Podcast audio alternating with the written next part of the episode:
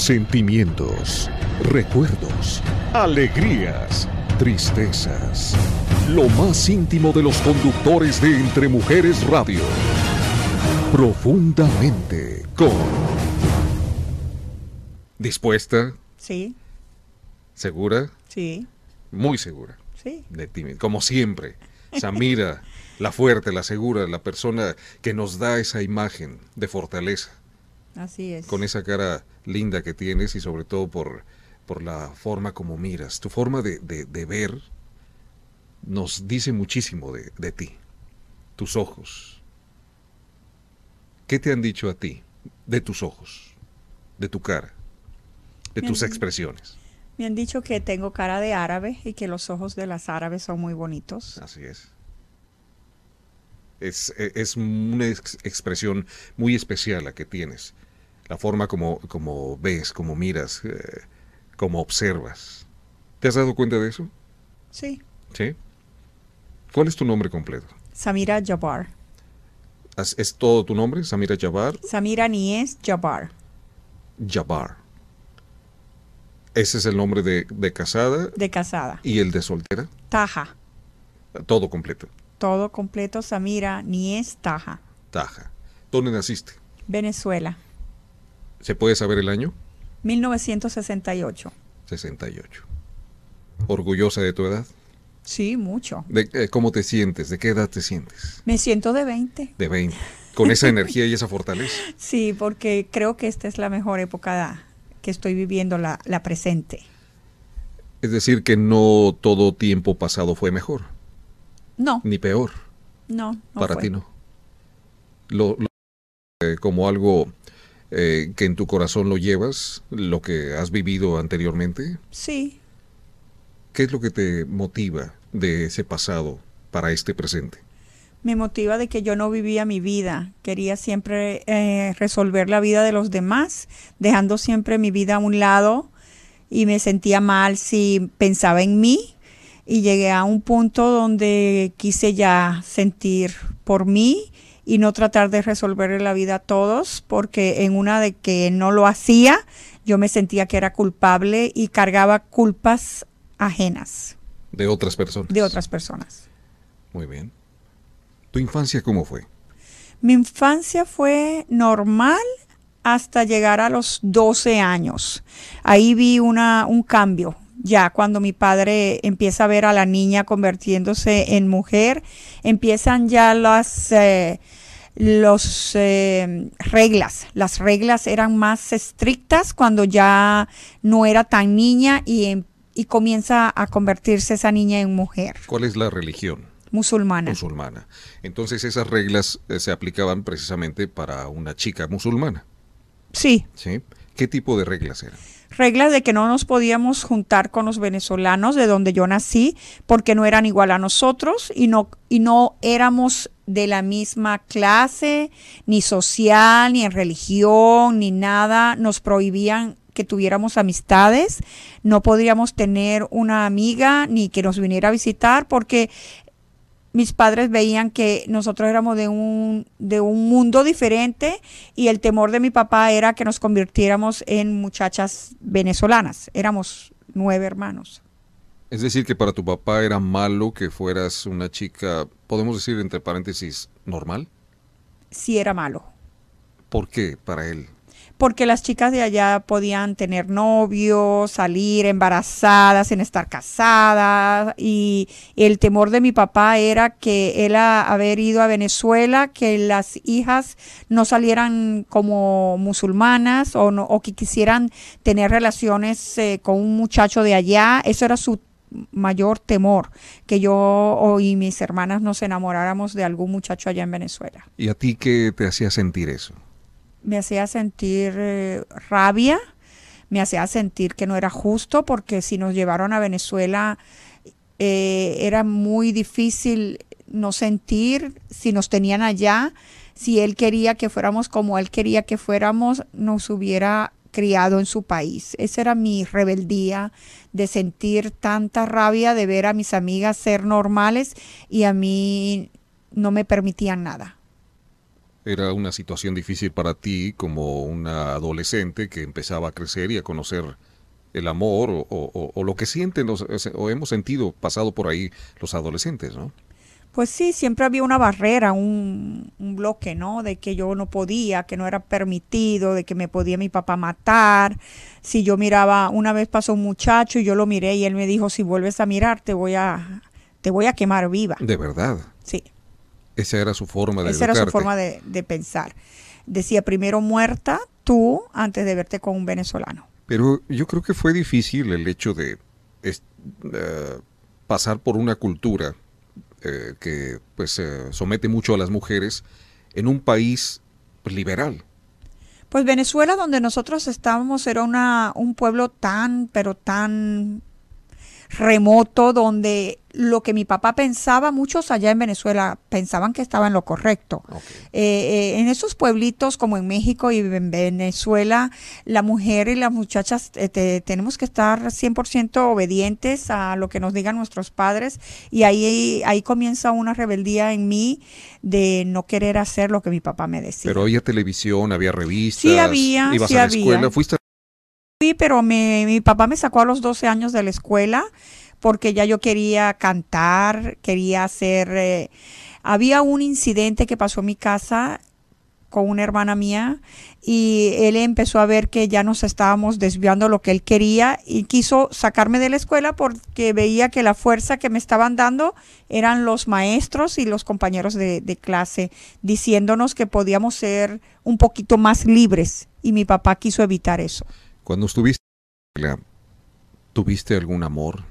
¿Algún chico te gustaba? No en la escuela, me gustó un profesor, un profesor mucho mayor que, que yo y, y fue así como un, un, un amor platónico porque ni supo, a lo No. mejor está, está muerto ya.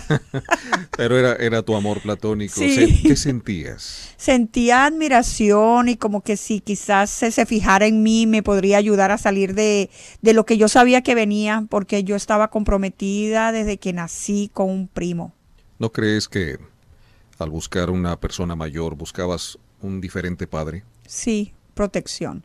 O sea, buscar a alguien que fuera mayor y que te protegiera y te viera diferente que como te veía tu papá, ¿no? Sí, Eh, yo creo que posiblemente esa era tu visión, no de amor, sino de buscar a alguien diferente a tu papá.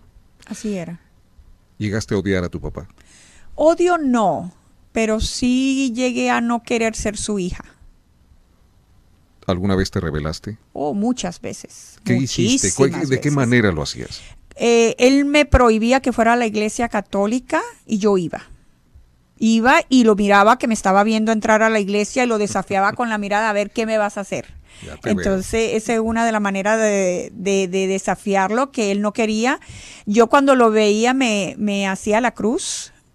Yo sabía que me estaba viendo y yo lo veía y hacía una, dos, tres, cuatro, cinco y él me decía, no. Y me decía que no me estuviera, ¿cómo se dice? Eh, cuando te haces la cruz. eh, Persinando. persinando. Me decía que no lo hiciera, que yo era musulmana y yo me decía, yo no soy musulmana.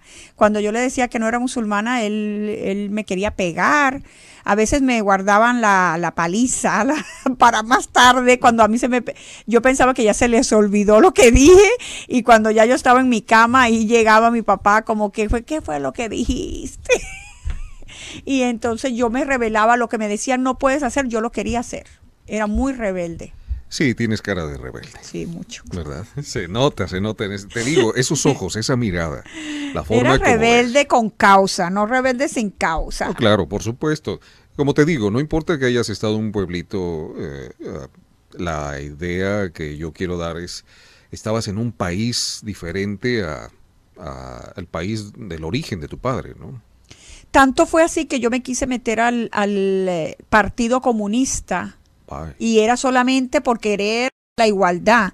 Yo en aquel momento eh, me metía a apoyar a un partido comunista pensando que el comunismo era igualdad, pero era por eso mismo de yo verme inferior al hombre. Rebeldía. La rebeldía de que mi papá y mi mamá le daban la preferencia al varón, a la hembra nos ponían a un lado, primero era lo que quería mi hermano, lo que quería mi hermano era lo que se hacía y yo creo en mí una un rechazo a ser mujer, yo quería ser a, todo lo opuesto que era ok, que estaba bien, yo lo quería hacer como ser comunista era, era feo, yo quería irme a la guerrilla en Colombia, lo que fuera, pero estar en contra de todo lo que era normal para una chica de mi edad, a los 12 años yo queriendo irme a la guerrilla y querer ser comunista era porque se me estaba creando en mí una rebeldía por ser mujer. Cuando te desarrollaste precisamente como mujer, ¿a qué edad fue?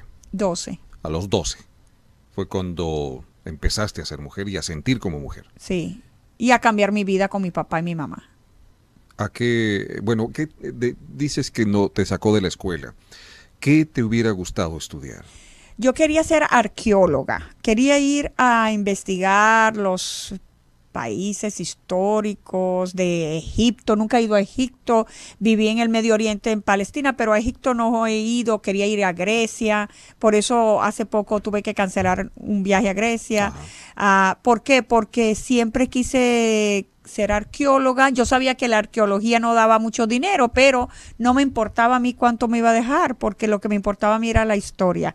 Me gusta todo lo que tenga que ver con la historia. Eh, cuando yo dije quiero ser arqueóloga, mi mamá dijo, ¿qué es eso? ¿Qué es eso de arqueóloga? Le expliqué que era estudiar los huesos, los dinosaurios. Me dijo, ¿y por qué no puede ser maestra, doctora, abogada, arqueóloga? Yo le digo, a mí lo que me interesa es la historia. Y por eso me, me, me gusta mucho la historia. Mencionabas hace un momento que te habían comprometido con alguien.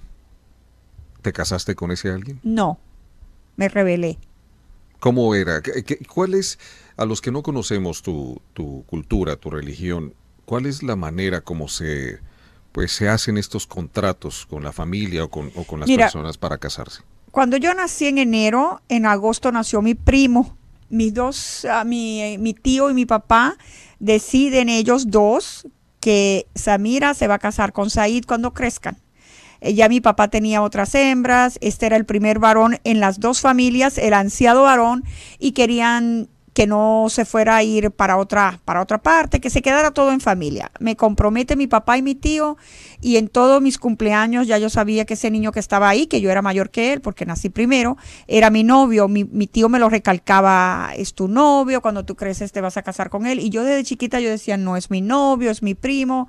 Yo crecía con esa idea de en Venezuela no nos casamos con primos y yo no me voy a casar con un primo hasta que llegué a Palestina a los 15 años ya yo sabía lo que me iba a pasar, yo sabía lo que me esperaba y yo sabía que iba a ser. Ya yo tenía todo planificado. ¿Y qué era eso? Cuando yo llegué a Palestina, yo le dije a mi mamá, yo sé que allá está mi primo, ya lo habían mandado a él, y yo sé que todo el pueblo sabe que yo soy su novia. Mamá, yo no me voy a casar con él. Y me dijo, te espera una batalla muy grande con, tus, con tu tío y con tu papá. Yo le dije, ¿me vas a apoyar? Me dijo ella, allá tú, ve qué vas a hacer, yo no me voy a meter en eso. Llego yo allá y yo se lo advertí a mi primo, le dije, no me pidas en matrimonio porque yo voy a decir que no, no me des un anillo porque yo voy a decir que no, y sin embargo no me hicieron caso, tenían todo planificado para, para, para hacer el compromiso formal. Y yo ahí les dije, si me van a obligar a casarme con él, me voy a tirar del techo de esta casa y me voy a morir porque prefiero la muerte a que me casen con alguien que yo no quiero. ¿Y qué dijeron ellos? Pues no les quedó de otra, porque se me iba a tirar. ¿Lo ibas a hacer de verdad? Sí, yo prefería eso que casarme con él. Estabas decidida a hacerlo, sí lo hubieras hecho. sí, yo no quería vivir esa vida, ya yo estaba cansada de pelear para que me dieran a mí un lugar de respeto. Yo a, a los 15 años ya yo era una mujer como me ves ahorita, no era una niña, no jugué con muñecas, no supe lo que era jugar con, no, ya yo sabía lo que me esperaba, ya venía preparando mi mente para eso. Rebelde desde entonces. Sí, señor. Ya que hablamos de esto, ¿cuál es tu opinión acerca de esos tratos y esa religión y esa cultura, tu cultura? Mi cultura es una cultura injusta hacia la mujer.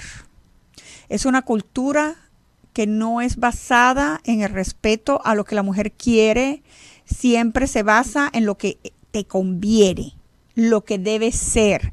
La palabra debes, tienes, es algo que a mí me choca, que me saca de mis casillas porque yo creo que tanto el hombre puede escoger con quién casarse, pues la mujer también. Y la mujer no, nosotros no podemos escoger casarnos con un mexicano, un americano, porque se nos va, se nos va a señalar y se nos va a, eh, va a ser una deshonra para la familia casarse con alguien que no es de la cultura. Ahí llega mi esposo. ¿Y él es de tu cultura? De mi cultura. ¿Cómo fue que lo conociste? Cuando él se entera de que yo rompo el compromiso con mi comprometido, él también es primo. Y yo decía, otro primo, yo no quiero con otro primo. Pero él vivía aquí en los Estados Unidos y eso ya para mí era algo positivo porque yo pensé, pues tiene mejores eh, ideas, no es tan no me va a obligar a ponerme el velo, no quiero yo que me que me controlen. Entonces eso fue lo que yo le planteé. Yo le dije, "Yo no me quiero casar contigo porque eres mi primo, pero si tú me prometes dejarme ser yo, dejarme vivir como yo quiero, no imponerme tu costumbre, la de mis padres, yo mi papá no pudo conmigo Así que me caes bien porque eres mi primo. Te lo voy a advertir. Te vas a meter en un problema si te casas conmigo. Y dijo, yo me quiero meter en ese problema. ¿Y se metió en ese problema? Se metió. Y hasta la fecha. No puede conmigo. Porque, mira, yo me lo he llevado a ver a los mariachis Vargas, te lo juro que hasta Lucha Villa lo llevé, a Luis Miguel. El pobre hombre no habla ni una palabra en español. Y yo le digo, si me quieres ver feliz, entiende algo yo soy feliz escuchando música, soy feliz cuando, cuando, cuando estoy con, todos los hispanos, con los venezolanos, los mexicanos, y él sabe eso, así que él me ha dejado ser feliz. Te ha respetado. Me ha respetado. ¿A qué edad te casaste? A los 16 años. 16 años. Para muchas culturas, los 16 años, eh, una mujer o una persona es un niño todavía. ¿Eras una niña? ¿Te sentías niña cuando te casaste? No, yo me casé sola no vino ni mi papá, ni mi mamá, ni mis hermanos. Estuve sola completamente el día de mi boda. Yo no hablaba árabe. Estaba yo en un ambiente totalmente extraño para mí. Mi esposo me hablaba, yo lo miraba y yo decía, ¿qué me estará diciendo este hombre? Porque yo no, no entendía. Yo no entendía nada. A mí nadie me preparó, no me dijeron lo que iba a pasar, lo que me iban a dar, la dote, todo eso yo. Mi mamá no estaba ahí. Mi mamá me mandó con la primera esposa de mi papá.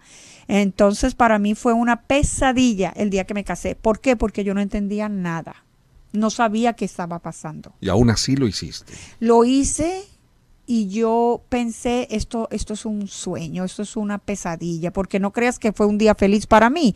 ¿Cómo me voy a casar sin mi papá, mi mamá, mis hermanos? Nadie. Yo estaba con ese hombre que apenas lo había visto cuatro o cinco veces, que es mi esposo. Eh, yo no, no sabía cómo pensaba, qué me iba a esperar. mi suegra mi tía, hermana de mi papá, yo decía, esto no puede ser, yo no, ¿dónde está el amor? ¿Dónde están las campanas de la iglesia? Todo lo que yo había visto en Venezuela no lo estaba viendo y yo estaba así como que esto no me puede estar pasando a mí porque yo tenía otra ilusión. Creo que dices que ya eras una mujer, pero psicológicamente posible, es posible que lo haya sido, pero físicamente eras una niña. Sí. Porque pasaste por algo muy joven, algo difícil. ¿Cómo, te, ¿Cómo te sientes ahora? Yo me siento, yo le doy gracias a Dios porque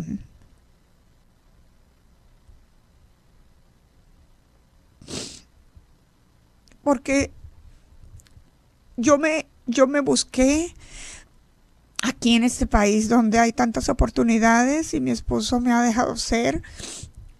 Yo no me arrepiento de nada se cayó el teléfono. yo no me arrepiento de nada, estoy feliz, satisfecha, he logrado mis sueños, todos te lo puedo decir, Javier, yo los hice realidad. No, no te puedo decir que me quedaron algunos que no los hice y sin el apoyo de mi esposo yo no lo puedo hacer porque si estoy casada con otra persona no me va a permitir ser yo y eso es lo que me hace a mí feliz, que me permite ser yo, que me, que me apoya en todo, en todo, nunca me ha dicho no en nada. Y yo creo que la felicidad y el amor existe cuando tu pareja te apoya y, está allí para ti. Él me apoya a mi programa, me apoya en lo que yo hago, en mis conciertos, en mis viajes, nunca me dice que no. Yo creo que ese es la mejor, el mejor amor que alguien te puede dar es la libertad. Y si mi esposo, sabiendo que eso era lo que yo buscaba en un matrimonio que me dejara hacer, yo lo logré. Yo logré que este señor no era así como es ahora, se adaptara a mí y no que me obligara a adaptarme a él. Es decir, que ha sido un buen hombre para Sí, ti. Sí. Te ha dejado ser eh, Sí. libre. Sí. Ha cambiado y modificado su cultura para, para amarte. Él no era extremista musulmán de, de que me pusiera el velo ni nada de eso. Eh, una persona que tiene una licorería y que yo lo ayudo allí, él, él- con eso se dice todo. Un- un- una mujer no es, no es permitido entrar a una licorería. A mí todos sus parientes, toda la familia me ve muy mal que yo esté ayudándolo a él en la licorería porque no es permitido que la mujer toque el licor come y yo estoy en ahí en el drive-thru vendiendo cerveza, pues al, al- en la cultura de nosotros una mujer musulmana vendiendo licores es lo peor. Y cuando yo le digo, ay, ¿qué van a decir tus parientes, tus amigos? Me dice, a mí no me importa lo que digan, tú sigue vendiendo. Y precisamente a eso iba a llegar. eh, ¿Qué es lo que piensa tu familia de tu vida, de tu actual vida con tu esposo en este país? Qué pobrecito él. Pobrecito él. Qué pobrecito, qué Es decir, cruz llevó.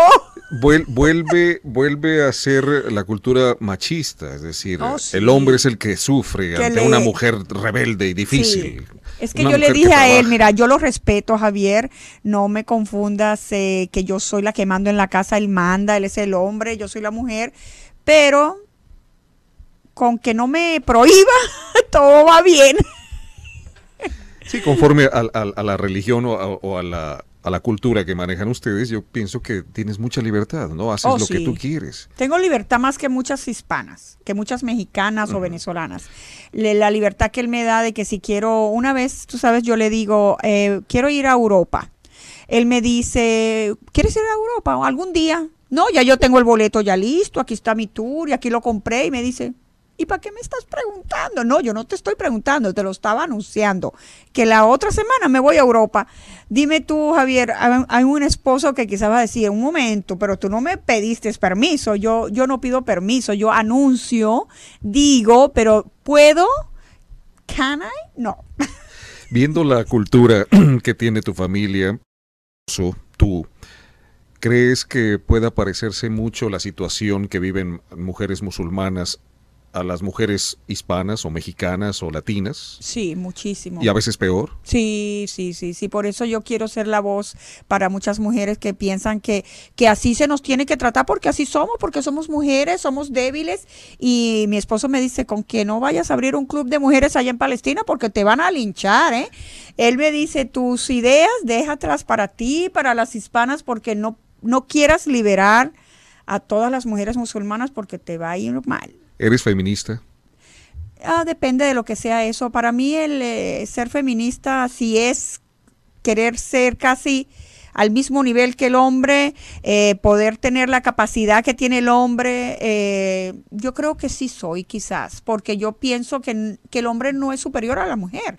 Y en nuestra cultura eso es, es un pecado. ¿Cómo tú piensas que tú eres del mismo nivel o del mismo? No, o sea, eh, si yo hablo como te estoy hablando a ti con los musulmanes, muchas, te voy a decir algo, mi esposo me dijo, si tú no fueras mi esposa, y yo estuviera casada con otra mujer, yo le prohibiera a ella andar contigo porque no me gusta como tú piensas, pero tú eres mi esposa, no me queda de otra, pero yo no dejaría que me echaras a perder a mi mujer. Y yo le digo, echártela a perder en qué manera? Con tus ideas de, de, de independencia. La mujer independiente como yo, que es capaz de traer su propio dinero, es una mujer que no se va a someter porque la mujer sometida depende del hombre. Por eso yo trabajo mucho, no porque no me guste yo depender de él, porque a la final ese negocio que él tiene también es mío. Pero cuando una mujer es dependiente del eh, independiente, tiene la libertad de no tener que soportar algo que no la haga feliz. Muy bien, pues eh, sí te ama tu esposo, por lo que estamos escuchando. Mucho. Te ama, te respeta y sobre todo te deja ser un ser humano. Sí. Que Es eso es, lo hombre, principal, porque yo pienso que no deberíamos ser hombres y mujeres, somos seres humanos. Eso mismo. ¿Verdad? es, sí. ¿Cuántos hijos tienes? Tengo cuatro, tengo tres nietos. Cuatro y tres nietos. Eh, esos hijos, ¿qué te han dejado en, en la vida? Yo les agradezco a mis hijos que me hayan dado por ellos yo he luchado porque yo quise darles a ellos las herramientas de ser independientes y de que no sigan tanto los patrones de la cultura si no los hace feliz. Um, quise darle a ellos un poco de alas que yo no tuve con, con, con, que no se salgan de lo que es su cultura y su religión, pero que sean felices. Y a pesar de mí misma, he tenido yo que, que echar unos pasos atrás para dejar que mis hijos eh, sean felices. Um, mi hija está casada con uno que no es árabe y, y fue por un tiempo por mi esposo rechazada. Gracias a Dios la aceptó, aceptó a su hijo y ahí es donde yo vi lo que es injusto en esta en esta cultura porque el hombre se puede casar con una hispana, con quien quiera y ahí no pasa nada.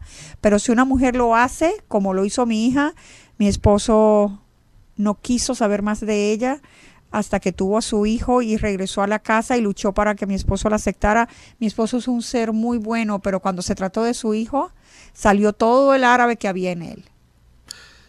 Se los eh, demostró a ellos, pero ahora ya están reunidos nuevamente. Gracias a Dios.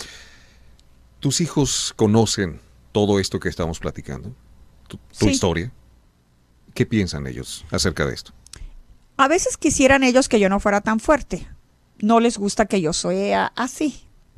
No les gusta que mamá no los necesita y no esté, esté en casa no les gusta verme como me ven, no les gusta. Si te digo que están orgullosos de verme luchona, ellos quisieran, mis hijos en eso son muy árabes, más que el propio papá. De verdad. Quisieran ver a su madre en casa sumisa y obediente y esperando que los hijos le den de vez en cuando dinero y yo no soy así. Y no les gusta ver a esta mujer tan independiente. Yo creo que mis dos hijos varones están orgullosos, pero muy calladamente quisieran ver a mamá en casa. Te quisieran ver como una mamá sumisa, como dices. Normal. Cocinando y ahí Cuando mi hijo, el segundo, me ve en la licorería, me quiere comer viva, me dice, ¿qué haces aquí? Y yo digo, vengo a ayudarlos y no les no le gusta. Todos practican eh, la religión. Hacemos el ramadán, el ayuno, ah, la mayoría sí, seguimos la religión, sí. Muy bien. De tus eh, familia, de tu madre y de tu padre, ¿qué recuerdos tienes ahora eh, de cuando comenzaste a ser rebelde y de la vida que llevas en este momento? Ay, Javier, mira, de mis papás, lo único que yo te digo que ellos vieron de todos sus hijos, de los nueve, la más fuerte soy yo. Y eso hizo que me trajeran a mí cargas que no eran mías. Y después que me, me pasaron todo eso, ya no les gustó ver lo que crearon en mí. Porque al darme responsabilidades que no eran mías, ahí se iba creciendo una persona que a mucho haber de ellos veían como que yo era controladora. Pero yo no era controladora, sino si tú me estás dando una situación que estás esperando que yo la resuelva, entonces, ¿para qué después te quejas si yo trato de resolverla, no? Mi mamá y mi papá a mí me dieron duro porque era la que más aguantaba.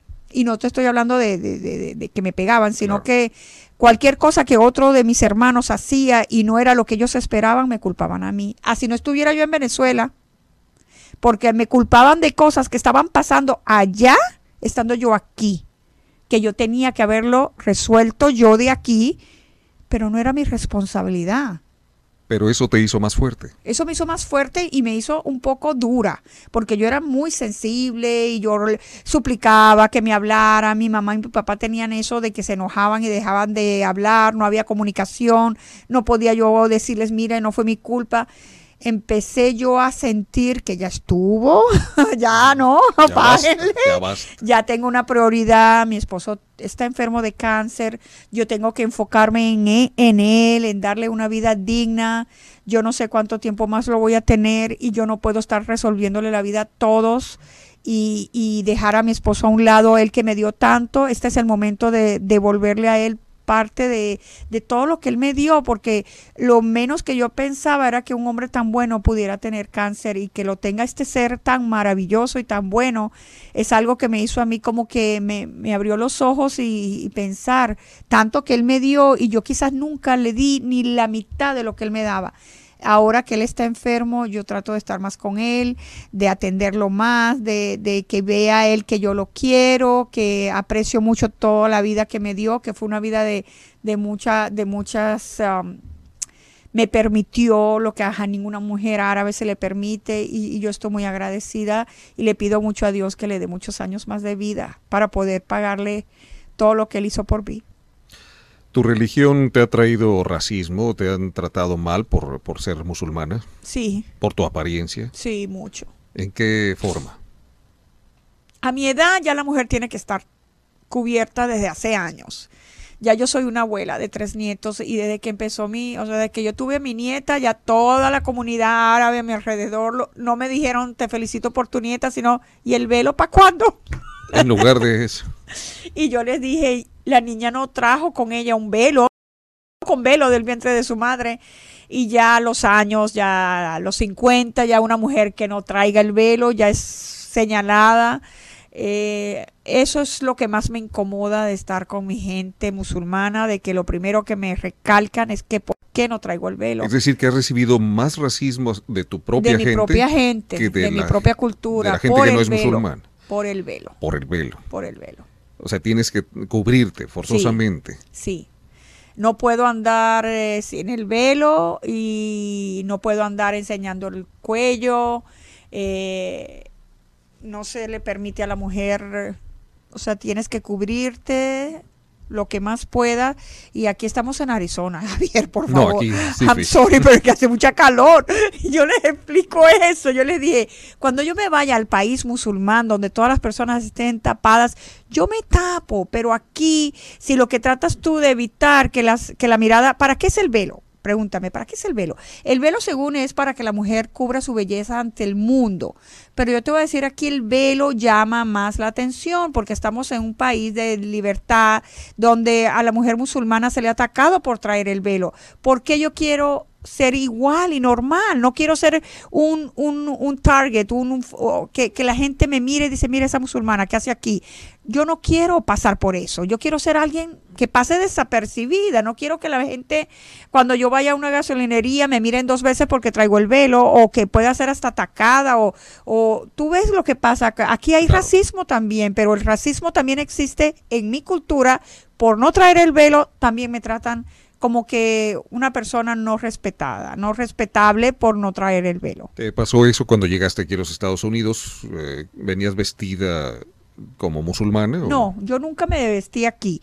Allá en cuanto yo llego en el aeropuerto de, de- de Jordania, de Israel, el velo lo traigo en el bolso, me lo pongo, la gente piensa que ya me puse el velo, me felicitan y yo aclaro en el momento, me lo estoy poniendo aquí porque aquí todo el mundo se lo ponen, pero no me feliciten porque al felicitarme es que ya no me lo puedo quitar. Al felicitarme es, ya se convirtió a una verdadera musulmana. Yo le digo, me lo vuelvo a quitar al llegar a Estados Unidos. Y dicen, eres una hipócrita musulmana. Yo digo, bueno, ustedes tómanlo como quieran. Yo me pongo el velo aquí y allá me lo quito y a ustedes, ¿qué les importa? Muy bien. Eres una gran vendedora, eso lo sabemos. ¿Qué fue lo primero que vendiste? Mira, vendí cassettes. Cassettes en el Swap Meet. ¿Qué tenían eso? ¿Música? Los Bukis, Vicente Fernández, los Tigres del Norte, este, mira, por eso me gusta tanto la música mexicana. Tú lo, lo has escuchado toda la vida, Claro. Ramón Ayala, eran los cassettes que más vendíamos, el de los Bukis, el de Vicente Fernández en el, en el Swap Me. Yo tenía 16 años cuando empecé a vender los cassettes, ya no existen los cassettes. Sí, claro. Después de los cassettes empecé a vender camisas y pantalones también en el Swap Meet, ahí en la 40 calle en Los Perros. Ajá. Y después eh, de, las, de las camisas, pantalones de hombre, eh, electronic, eh, radios para los carros Ajá. también.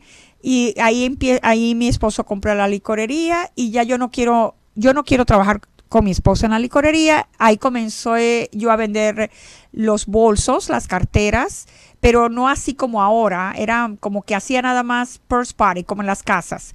Después le agrego a... Ahí no fue mi fuerte, no vi que se movían. Y, y me metí a una compañía de joyería, Cookie Lee, y comencé con una maletita como, como esas compañías de Mary Kay, de Tupperware, a hacer eh, fiestas en las casas y, y a reclutar recruit, a traer gente Sí, como reclutar a, a personas. personas. debajo de mí. Llegué a tener como 50 personas debajo de mí. Fue mu- mucho éxito lo de, pero era bien estresante lo de eso, lo de yo yo quería enfocarme en mis ventas Claro. y no en que las demás personas las hicieran y cuando tú estás en una compañía donde te tienen a ti todo el tiempo que tienes que meter gente y todo eso, a mí me estresaba eso mucho.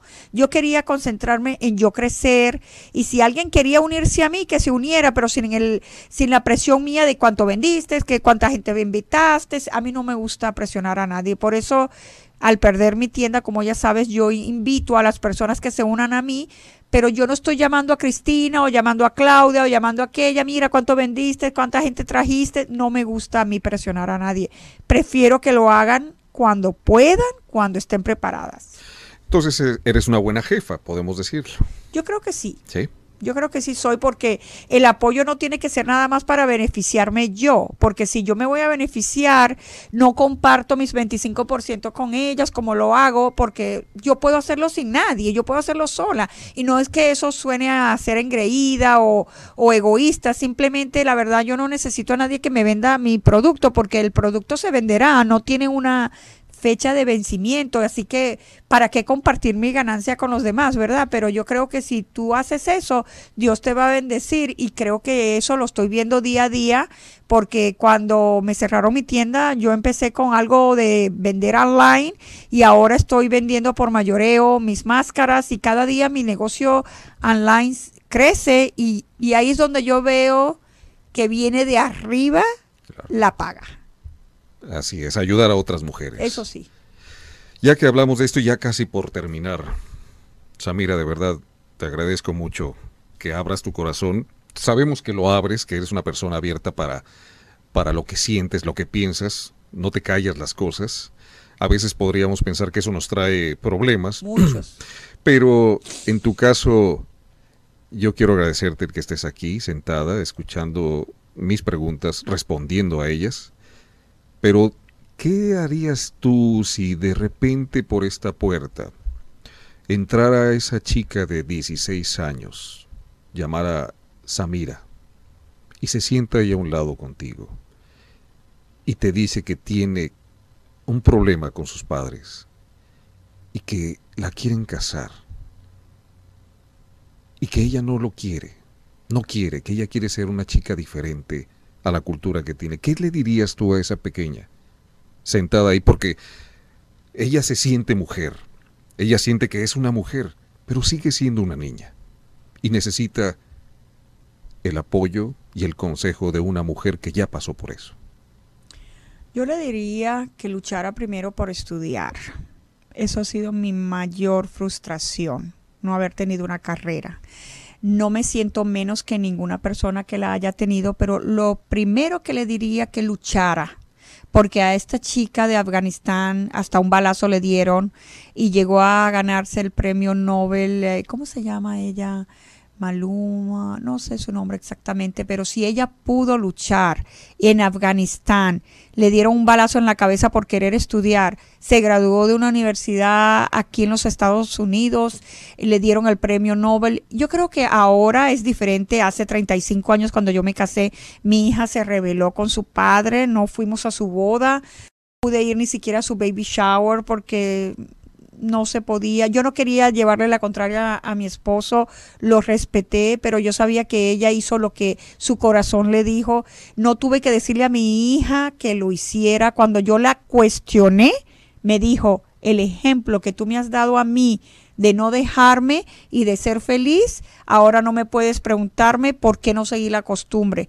Aunque tú la seguiste, siempre hiciste lo que tu corazón decía, lo que tú querías, ¿cómo me vas a reclamar ahora? Ahí está tu respuesta, Javier. Si mi hija vio en mí a una persona que no se deja, yo le diría a esa persona que van a casarla o le van a imponer un matrimonio que no lo permita, que estudie, que le diga a sus padres que hasta aquí la cultura, estamos en un país de libertad y si están aquí en Estados Unidos, aquí hay leyes y hay protección y nadie tiene derecho a, a no dejarte ser tú. Eh, sé que si este programa, esta entrevista la están escuchando los árabes, van a estar en desacuerdo conmigo, pero el mundo ha cambiado y la libertad de las chicas de ahora, las musulmanas, tienen ellas derecho a escoger con quién se quieren casar y con quién no. Ya en mi época era otra, la sumisión, la obediencia. Estamos viviendo otra época. Ya no tengo yo que decir nada porque ni la chica ni en Palestina ni aquí lo va a permitir. Así es, así es. A quien te refieres es a Malala Yousafzai, ¿no? Ella. Ella. Pues eh, no tienes nada que pedirle a nadie. Tú eres un gran ejemplo y te agradecemos que hayas estado con nosotros. Gracias.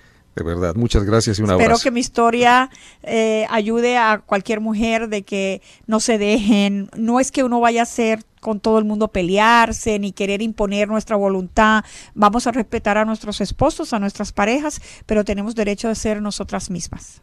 Gracias. ya. Gracias a ti. Gracias, Amira. Bye.